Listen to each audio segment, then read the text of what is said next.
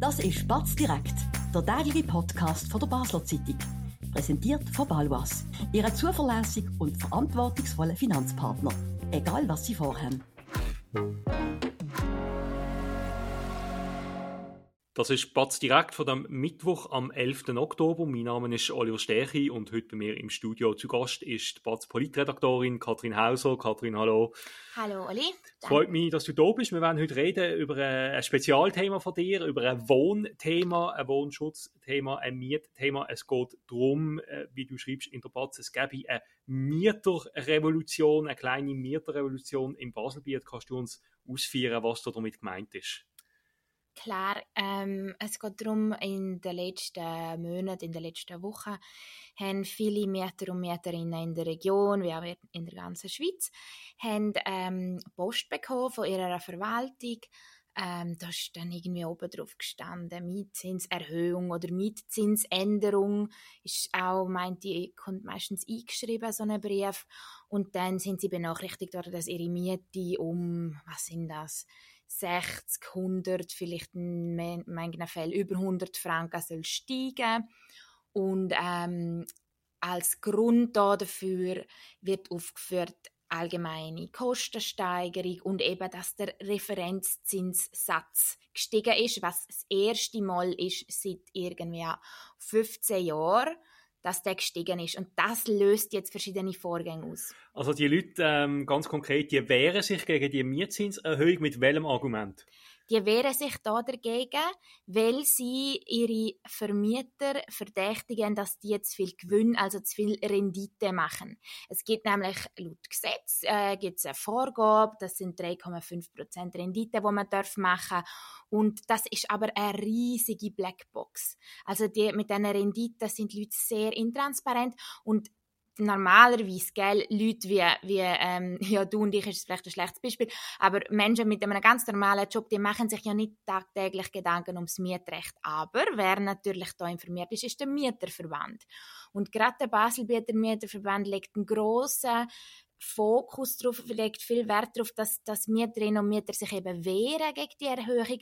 Und zwar mit dem, man sagt dem Einwand auf übersetzten Ertrag. Das heißt mit dem Verdacht, dass die Mieter, äh, Vermieter zu viel Gewinn machen. Wir werden über die Frage von der Rendite und wie man die berechnet und wieso das vielleicht nicht für gewisse Leute nicht ganz so transparent ist, wie die aussieht, wenn wir noch reden. Aber was mich jetzt noch interessieren würde, ähm, die Anstieg, wenn ich das richtig verstanden was du schreibst, die Leute wehren sich dagegen, dass die Mieten jetzt aufgehen, wie sie sagen, in Zeit Zeiten, wo der Referenzzinssatz gesenkt worden ist, sind Mieten wegen dem nicht automatisch abgegangen. Genau, das ist der Grund, weil der, der Referenzzinssatz, den haben wir irgendwie äh, seit 2008 und, und der Bund schaut, wie teuer sind eigentlich die Hypotheken gerade auf der Bank und, und, und, und vergleicht das und, und der Sinn dahinter ist, oder, wenn ich ein, ein Haus kaufe und, und die Hypothek ist, ist relativ hoch und, oder die Hypothek wird teurer, dann darf ich mehr Miete verlangen, weil ich, weil ich mehr Geld quasi für, für das muss ausgeben. Und der andere Sinn ist eigentlich, ja gut, wenn die Hypothek billiger wird, wenn ich weniger Zins muss zahlen,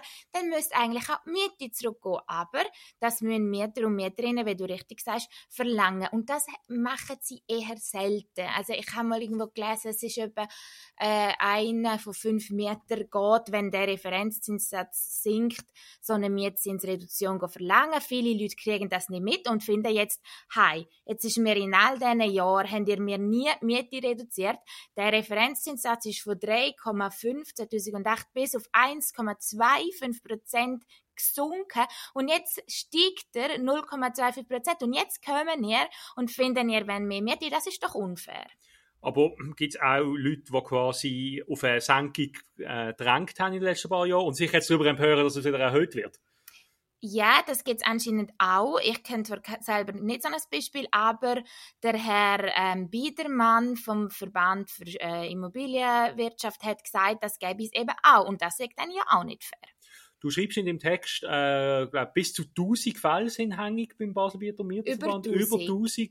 Ähm, ich weiß nicht, wie viele Mieter das es genau gibt im Baselbiet, aber sicher einige mehr als 1000. Ja. Wieso sind das so verhältnismäßig wenig Leute? Ist das ein großer Aufwand, da sich mit dem auseinanderzusetzen? Äh, weil, also einerseits sind ja nicht allen Leuten die Mieten erhöht worden und andererseits gibt es halt auch Leute, ähm, wo finden, oh, jetzt steigt meine Miete ja nur, jetzt ist es halt einfach so, wo gar nicht auf die Idee kommen, dass das könnte ungerechtfertigt sein, weil die meisten Leute halt auch nicht eine grundlegende Ahnung vom Schweizer Mietrecht haben. Gut, wir würden nach einer kurzen Werbepause noch darüber reden, was ist jetzt eigentlich mit der Rendite? Schöpfen die von mir zu viel Rendite ab? Wie tut man das eigentlich berechnen? Wieso ist das ähm, so schwierig? Und was bedeutet vielleicht die kleine Mietrevolution in Baselbiet für die Wohnpolitik insgesamt? Über das werden wir reden nach einer kurzen Werbepause. Spannende Themen kann man auch bei uns besprechen. Bist Unternehmerin oder Unternehmer und kommst in eine Situation, wo du eine neutrale Meinung oder Fachwissen brauchen kannst? Wir beraten mit Herz und Köpfli melde dich bei der Olivia Grossen von der Co-Partner Revision AG in der Dalbenanlage in Basel.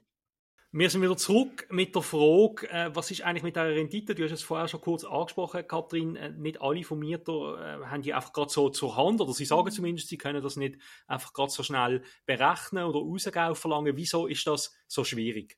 Also da muss man ein bisschen unterscheiden, von welcher Art von Vermieter wir reden, oder?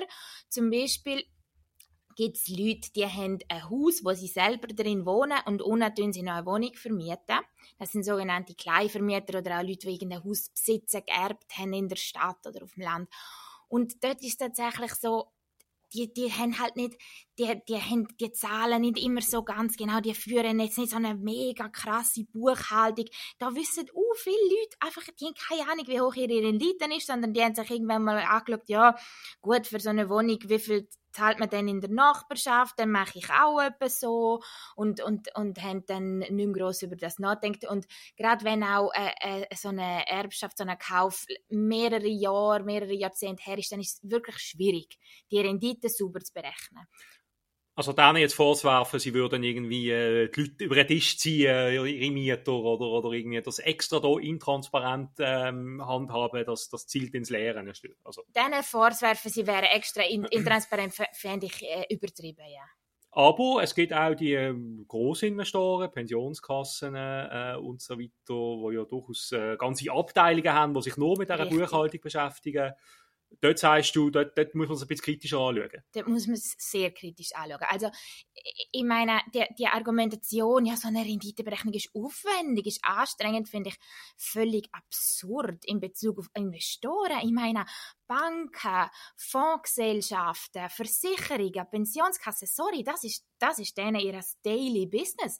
Wenn die nicht können eine Rendite berechnen dann, dann frage ich mich, was die eigentlich genau machen. Jetzt muss man vielleicht trotzdem sagen, die andere Perspektive rein, oder wenn, wenn Leute ähm, sich jahrelang das nicht eingefordert haben, obwohl sie eigentlich tiefere Mietzinsen zugute haben, sind sie noch immer selber schuld. Das ist ja nicht die Schuld jetzt von den Investoren oder von den Vermietern, dass die Leute das nicht eingefordert haben. Nein, man kann sich auf den Standpunkt stellen, dass sie die Eigenverantwortung. Umgekehrt könnte man auch sagen, es liegt irgendwo durch in der Verantwortung von einem Investor, von einem Vermieter zu schauen, dass man sich ähm, ans Mietrecht haltet und das Mietrecht gibt halt einfach äh, Maximalrendite vor. Die ist momentan ist Nettorendite erlaubt von 3,5 Prozent.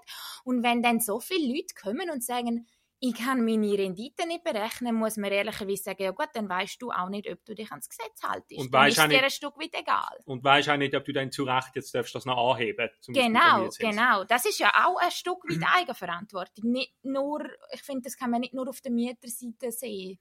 Bleibt mal bei dieser Mieterseite, oder? Du schreibst doch von so einer kleinen Revolution. Die Leute wehren sich, wenn man das jetzt mal noch auf eine, auf eine höhere Ebene lüpft, äh, ist das, ist das, bedeutet das auch noch ein Stück weit eine Zäsur für die Wohn- oder die Mietpolitik insgesamt? Insgesamt? Ja. Ähm, oder ist das jetzt einfach äh, ein isoliertes Phänomen? Also das Ding ist halt, ich, ich, kann mich wehren gegen so eine Mietzinserhöhung mit dem Verdacht auf überhöhte Rendite und dann äh, ist eben die Frage, was passiert dann, oder? Ähm, dann ist es so, eigentlich müsste der Vermieter dann äh, seine Unterlagen einreichen, ähm, wie er die Nettorendite berechnet, weil er hat eine Mitwirkungspflicht. Und zwar auch, wenn der Mieter äh, muss beweisen, dass etwas falsch ist, hat der Vermieter eine Mitwirkungspflicht. Es ist allerdings so, dass nur etwa 5 bis 10 Prozent der Vermieter, das ist eine Information von der Schlichtungsstelle in Basel-Land, diesen Aufforderungen von ihnen die Dokumente einzureichen, nachkommen. Das heißt, die meisten machen das nicht, aus, aus, aus welchen Gründen jetzt auch immer. Und das Ding ist, das ist das bringt ihnen jetzt nicht eklatante Nachteile ein. Also die Schlichtungsstelle sagt nicht, ihr müsst sie nicht mhm. sanktionieren in dem Sinne. Was die Schlichtungsstelle kann machen, ist, dass sie weil die Schlichtungsstelle, das muss man verstehen, sucht ja eigentlich einen Kompromiss. Das, mhm. ist, das ist ihre Aufgabe. Sie soll schauen, dass es nicht zu einem Gerichtsverfahren kommt. Aber die Schlichtungsstelle ähm, kann nicht äh, die, die Leute, die Vermieter zwingen, um ihre Rendite offen zu legen, was sie könnte.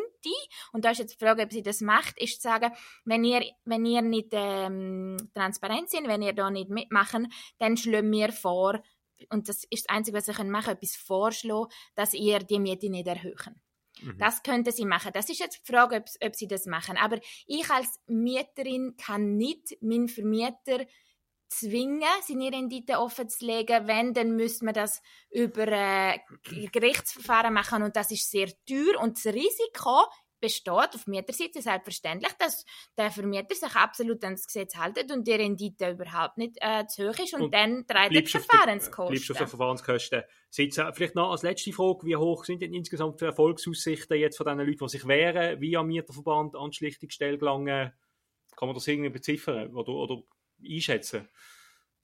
Oh, das, ist, das ist wahnsinnig schwierig. Das kommt mega auf den Fall drauf Was sicher eine gute Chance hat, ist, dass ein Teil von der Mietzinserhöhung, dass das auch, also die Investoren und, und die Kleinvermieter, das sind ja nicht alle einfach Alles nur abzocken. mega, nein, das überhaupt nicht, nein. Und, und die kommen ja teilweise den Leuten auch entgegen und sagen, okay, wir, wir machen jetzt nur Kostensteigerung und nur irgendwie Teuerungsausgleich und erlösen aber das und finden uns da in der Mitte. Da könnte man Erfolg haben. Aber so das, was richtig spannend wäre, nämlich wirklich mal die Renditen in Erfahrung zu bringen, da müsste man, ähm, da müsste man gesetzlich etwas ändern und da, das wird immer an der Mehrheit im Bundesparlament ähm, scheitern. Gut, wir sind leider schon am Ende von der Zeit. Wir werden auf jeden Fall dranbleiben. Du wirst dranbleiben am ganzen Wohn- und Mietthema. Ich bedanke mich fürs Mitdiskutieren.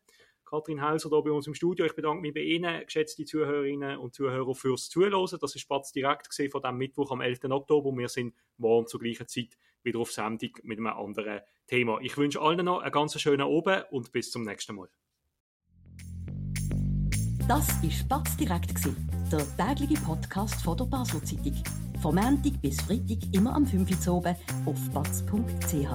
In der App und überall, was Podcasts gibt.